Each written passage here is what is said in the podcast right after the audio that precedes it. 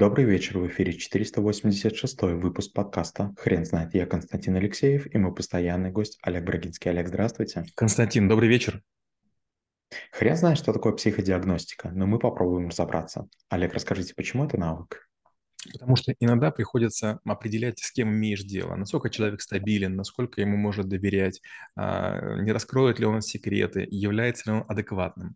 Психодиагностика – это от греческих слов «психо» или «психос» – душа, и диагност – это способные распознавать. Это психология, которая занимается теорией определения или создания принципов и инструментов оценки и измерения или сегментации или отделения а, индивидуально психологических особенностей личности очень часто с прикладным значением, то есть кто лучше будет заниматься трудом умственным, кто лучше будет коммуницировать, кто лучше воспринимает информацию и так далее. Психодиагностика, наука достаточно такая свежая, ей около 100 лет, и ее там, среди ее соавторов есть, например, такой очень известный человек Роршах, а, который придумал э, пятна Роршаха определенным образом складываются чернильные рисунки, показываются человеку, и каждый человек, он склонен к антропоморфии, то есть он пытается объяснить то, что он видит. И разные люди будут видеть разные рисунки.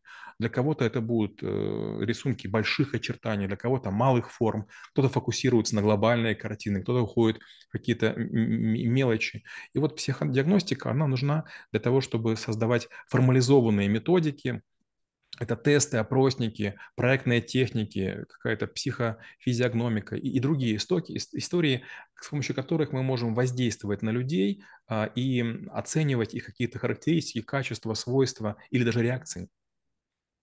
Олег, расскажите, а сколько нужно взглядов на человека, чтобы понять его а, и проигно... э, продиагностировать? Константин, я прям сильно не уверен. У нас есть такой навык, называется ИПР, индивидуальный план развития. И вот сейчас Данил проводил, и он, мне, он делал его впервые, этот навык, и он задал очень много вопросов, и я прямо в своих знаниях засомневался. Мы, конечно же, учим а, диск, мы, конечно же, учим Майер Брикс, мы учим там много разных подходов и там всякие интеллектуальные методики анализа данных и так далее. И э, мы рассказываем о том, где это используется. Но когда мне Данил начал как бы ковырять, а он такой очень парень въедливый, я вдруг понял, что я многого не знаю. То есть я многие знания воспринимаю на веру. И, допустим, я знаю, что есть методики для судебно психологической экспертизы, есть э, методики оценки, какая нужна человеку психотерапевтическая помощь. Я знаю, что есть э, тесты для профориентации, но вряд ли есть тест, который нам скажет о человеке вообще все. Представим, что человек это такой э, алмаз, который имеет там 47 или 53 грани. И когда мы видим разные грани, мы видим разную структуру объекта. И вот э, каждый взгляд – это применимость человека для какой-то работы, для какой-то деятельности. Олег, а э, с практической точки зрения, хватит ли мне знаний э, психодиагностики для того, чтобы понять, кто передо мной стоит? Честно говоря, не очень, потому что всегда возникает вопрос, а кто является мерилом высшей шкалы вашей экспертности? Например, если вы один из лучших специалистов в данной отрасли, то, конечно же, здорово. А если я ваш ученик? А если там Вася ученик мой, э, адекватны ли наши знания? Получается, что всегда стоит вопрос, является ли кодифицированной методика. То есть могут ли разные люди, применяя один и тот же подход, получить достоверный результат. И если это так, то методика считается более-менее научной. Если нет, она получает статус теории, могут исследования продолжаться, но самое важное – это гигантские, гигантские цифры исследований. То есть нельзя изучить 100 человек или 10 тысяч человек только в одном городе или в одной стране. Если методика будет сильная, универсальная, она им будет иметь зерно рациональное, то в идеале на разных континентах можно применять ее для того, чтобы она решала однотипные задачи с похожим успехом. Олег, расскажите, пожалуйста, как проводить психодиагностику? Ой, это не непростая история. Ну, первое, а, надо получить некий заказ. То есть мы изучаем человека для того, чтобы что? Чтобы понять, готов ли он украсть деньги, способен ли он общаться с клиентами, как он работает в стрессе. Второе, надо понять, человек, который будет проводить э, вот эту вот э, психодиагностику, является ли он специалистом, однозначно ли он трактует э, происходящее и содержание эксперимента. Дальше нужно э, описать некий процесс, в ходе которого будет производиться изучение человека или его поведения в неких характеристиках. Ну и последнее, надо научиться улавливать словесные а, индикаторы или маркеры поведения, которые будут говорить о том, что мы понимаем, как действует человек, которого мы изучаем, рассматриваем или над которым проводим эксперименты, исследования. Олег, подскажите, а какое место в психодиагностике занимает провокация? Ну, безусловно, есть такие методики наверняка. Если вы работаете в колл-центре, если вы работаете в авиакомпании, если вы работаете в дорожных службах, наверняка будут э, в том числе и шутники, которые будут каким-то образом реагировать. Знаете, вот э, регулярно есть такие истории, когда люди, работающие на горячих линиях, получают звонки и их игнорируют, потому что им кажется, что люди описывают нереальные события. А потом оказывается, что был взрыв, или там был массовый расстрел, или была авария. Этих людей увольняют.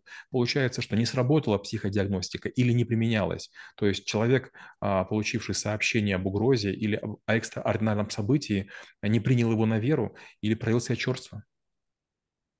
Олег, расскажите, пожалуйста, а знание психодиагностики позволит мне, например, например, вводить в заблуждение человека, который меня оценивает?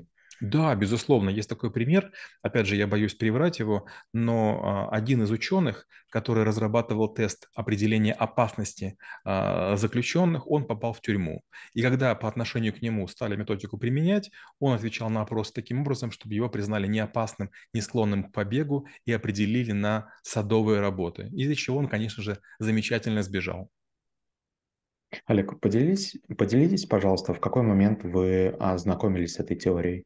Честно говоря, я несколько волн испытывал. Первое, я получил образование психологическое, и, конечно же, мне хотелось поэкспериментировать.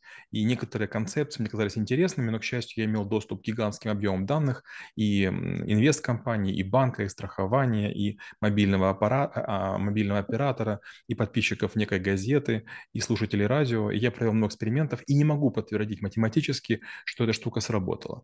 С другой стороны, в разные периоды мы проводили тестирование с методами MMPI, Myers-Briggs и, и другими, и некоторые сработали. Например, в Myers-Briggs я практически влюбился. То есть я вдруг понял, что для там, операторов колл-центра, для сотрудников collection тест Myers-Briggs, ну, один из видов психодиагностики, в общем-то, очень неплох. Олег, расскажите, пожалуйста, насколько большой навык в школе трэблшутеров? А, навык большой. Мы показываем около 20 тестов, не включая тесты на IQ. Но, опять же, буквально недавно мне Данил сказал, что я плоховато прочел лекции, он недоволен. Он говорит, вот я знаю, как вы читаете лекции, мне говорит, и вот я чувствовал вашу неуверенность. Я говорю, Данил, давай это пока отложим. Правда, мне не очень понятна методика, мне не очень понятна полезность. То, что мы применяли некоторые тесты, это интересно. А вот зачем мы даем разные тесты людям, я вот как бы придумал, но не могу пока объяснить. То есть я уверен, что знания могут пригодиться. Но вот из-за того, что, наверное, было слишком мало времени на подготовку, я чересчур увлекся тем, чтобы пересказать а, материал, но я не слишком мало даю практики, и мне нужно подумать, возможно, придумать какие-то механики, при которых наши ученики будут диагностировать окружающих с какой-то целью, с какой-то выгодой для себя, а не только для того, чтобы обогатить свои знания теоретические. А, Олег, подскажите, пожалуйста, а знания психотипов может, могут э, ли заменить мне знания психодиагностики? Не совсем. Психодиагностика– это, среди прочего, и возможность создавать тесты, опросники и анкеты. А если вы просто других людей копируете, это будет глупо. Например, представьте, вы скопируете какую-то а, анкету компании Corn Ferry. Очень крутые ребята, они делают много всяких тестов, но вы примените ее не тем способом или не в том месте, вы получите чудовищный результат. То есть вариант первый – писать бизнес-план, а вариант второй – заказать его. Когда вы пишете, вы понимаете закономерности и взаимовлияния. Когда вы просто заплатили, вы получили результат, но вы не можете модифицировать его. Поэтому теоретические знания даже важнее, потому что, ну, честно говоря, есть много тестов в интернет, которые можно пройти, но вы же не понимаете, э, к чему эти тесты и зачем они нужны. То есть их кто-то сделал, но вопрос, а они вообще адекватны, а их вообще делал взрослый человек или какой-то ребенок неуравновешенный? Олег, спасибо. Теперь на вопрос, что такое психодиагностика, будет трудно ответить. Хрен знает.